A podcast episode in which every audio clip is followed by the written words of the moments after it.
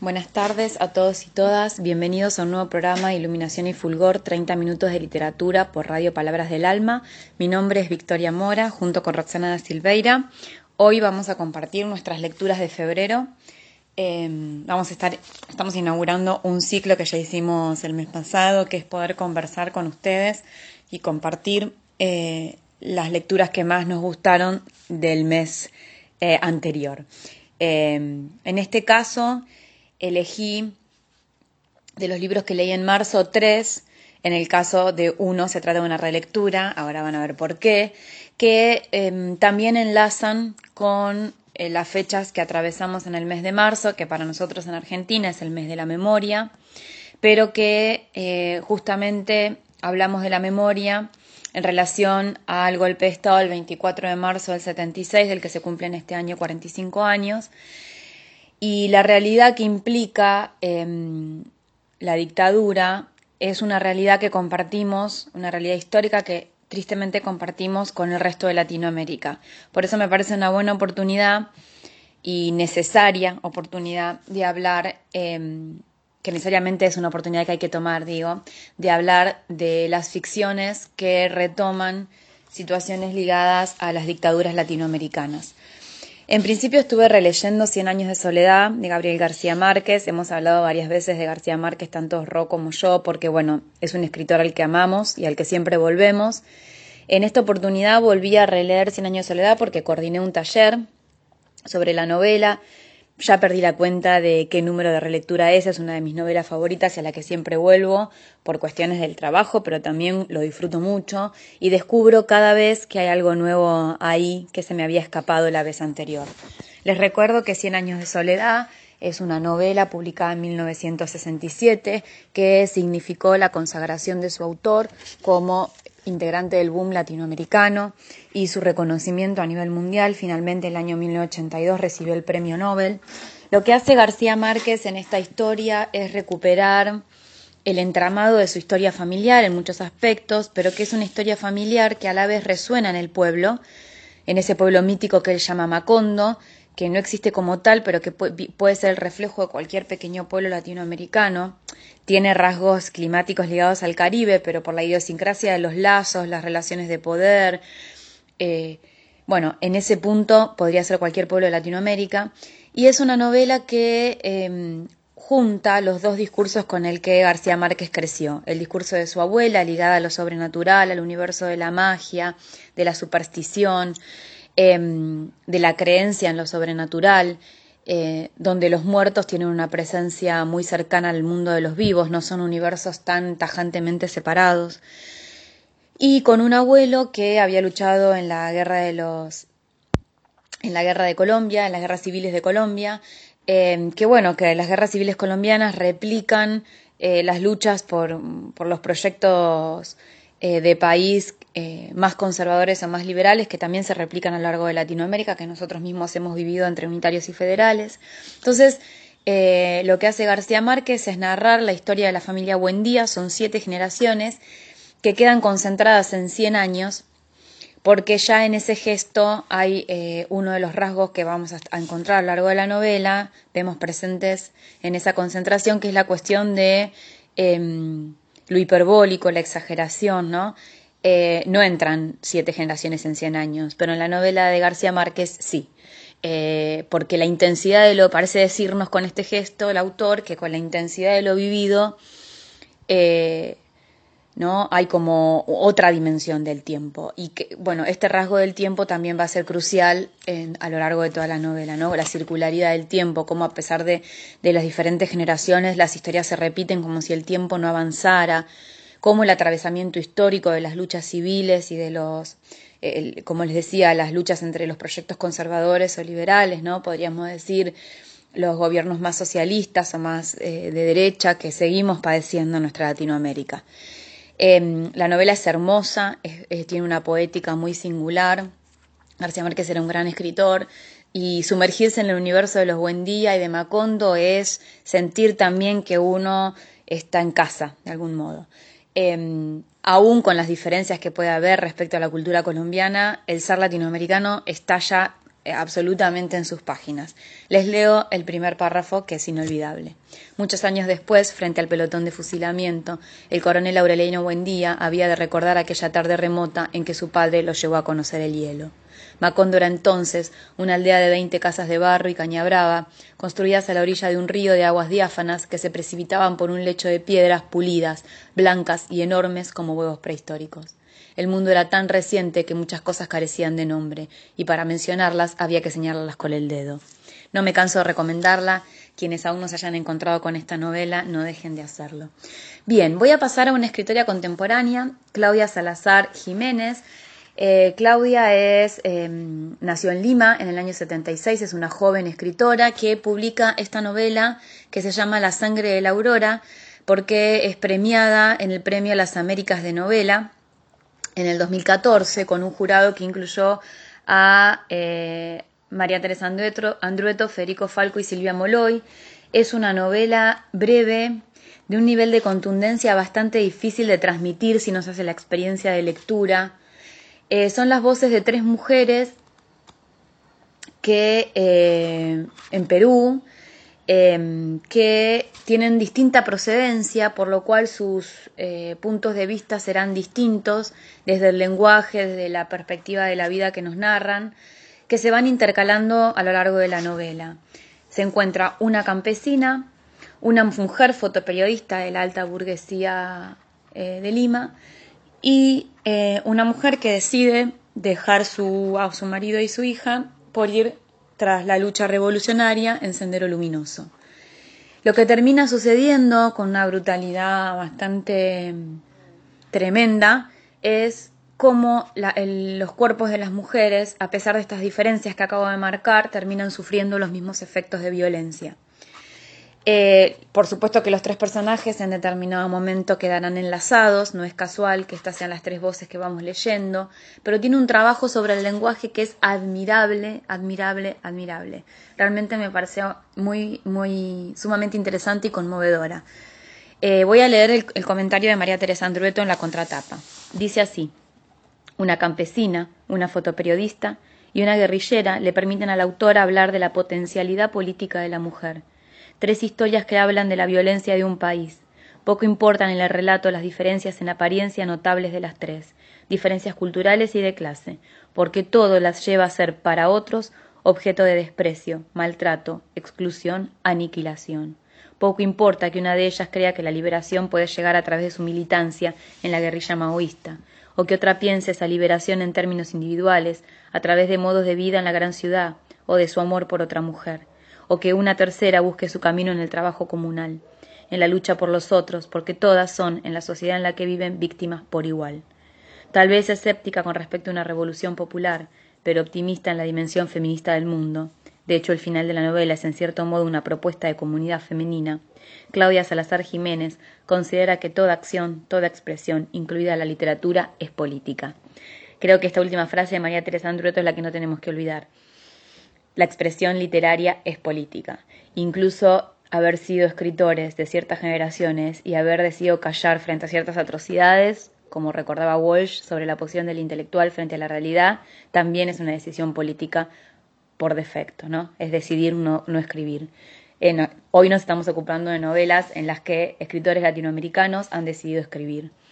Eh, es una casualidad que justo en febrero me haya tocado por distintas cuestiones de, espacios de estudio y de trabajo, como les decía, tomar estas novelas. Pero bueno, a la hora de pensar lo que quería transmitirles, me gustó esta selección porque primero me parece interesante que comencemos a leer también desde Argentina lo que se escribe en torno a la memoria latinoamericana, ¿no? Recuperando también la idea de construir esta patria grande que, eh, como decía en su discurso eh, en el año 82 de, de, de, aceptación del Nobel García Márquez no es una utopía perdida, ¿no? Creemos que junto con el horror también habita la belleza y toda la potencialidad de un continente que tanto en su territorio como en su gente tiene toda la fuerza para que alguna vez Finalmente, como decía el gran poeta Pacurondo, todo sea como lo soñamos. Mientras tanto, como él mismo dice en ese poema, que la memoria arda. Y en ese camino nos encontramos recorriendo la literatura, en este caso latinoamericana. El tercer libro que quiero compartir, que es de una belleza también bastante mm, eh, indefinible, conmovedora, me quedo corta con conmovedora, pero eh, es la palabra que creo que más se acerca, es el libro El olvido que seremos de Héctor Abad Fanciolince. Eh, es hijo de un médico socialista eh, de Colombia que fue asesinado por grupos paramilitares. Y acá el título remite además a un, es, un gesto hermoso, porque El olvido que seremos era un poema de Borges que el padre tenía escrito en el bolsillo, en un papel, cuando fue asesinado. Un padre fuera de lo común, extraordinario, que mm, su hijo acá recupera, ¿no? que, que intenta recuperar en estas páginas y lo hace muy bien. Yo desconocía absolutamente a este escritor, lo conocí por, como les decía, por un espacio de estudio, una maestría en literatura y política, en el que este es el material que vamos a comenzar a trabajar. Y la verdad es que fue un descubrimiento precioso, eh, tanto por cómo escribe como por conocer también desde otro lugar y con un autor contemporáneo la historia colombiana, que por ahí en mi caso ha llegado siempre de la mano de García Márquez, en sus crónicas, en sus textos periodísticos, en sus ficciones. Y acá es la, bueno, es la voz de otro, otro escritor, bueno, pero que tiene por supuesto puntos en común en lo que narran de la sociedad en la que nacieron y vivieron. Y en este caso es también la historia familiar, pero que no deja de ser una historia que revela el trasfondo social de, bueno, una Colombia atravesada por la violencia. Voy a leer el comienzo. Un niño de la mano de su padre. En la casa vivían diez mujeres, un niño y un señor.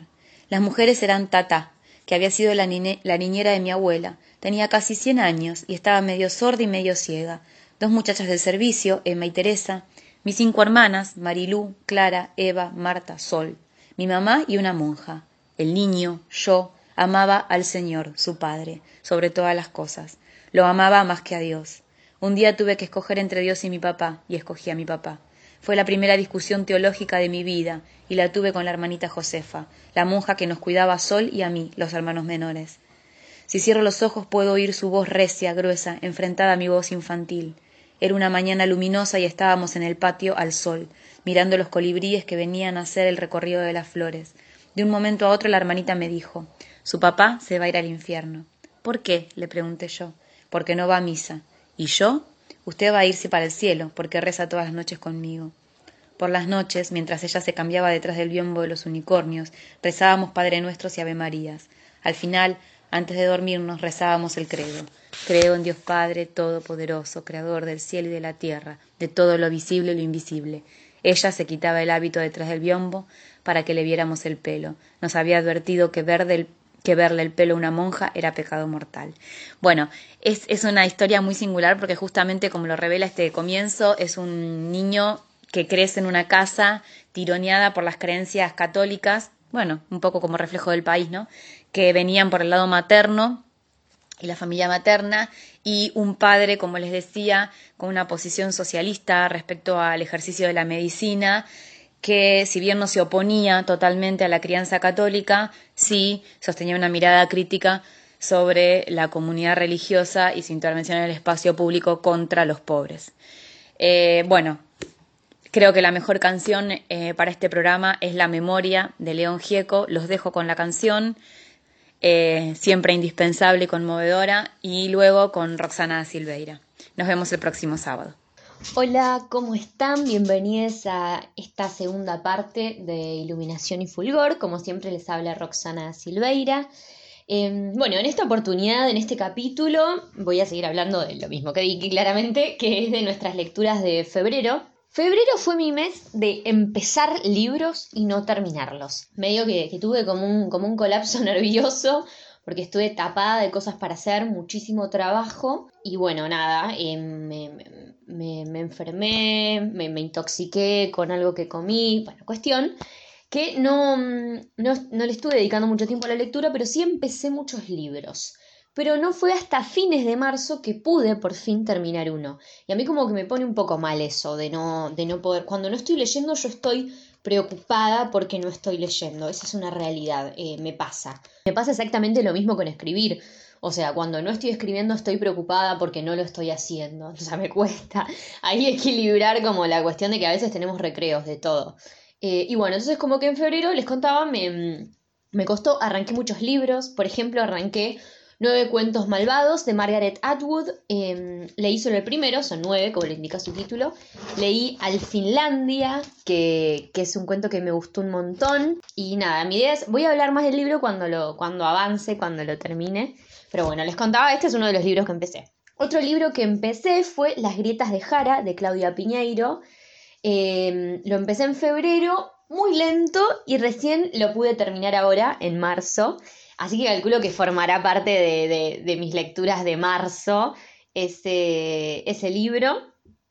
También empecé un... porque me compré algunos libros usados y me compré una antología muy cortita de poemas que se llama Homenaje a la Madre, la antología, y tiene poemas de muchísima gente, eh, de muchísimos autores y autoras. Y acá llegué hasta la mitad del libro Todavía no lo terminé porque también no me quería pegar como un atracón, porque quería leer eh, uno a uno los poemas y eh, también ver como mm, eh, el estilo, como son todas personas diferentes las que, las que escribieron, me parece que está bueno como prestar la atención a cada poema y mirar el estilo de ese poema, lo que me llega ¿no? de, de ese poema, no sé.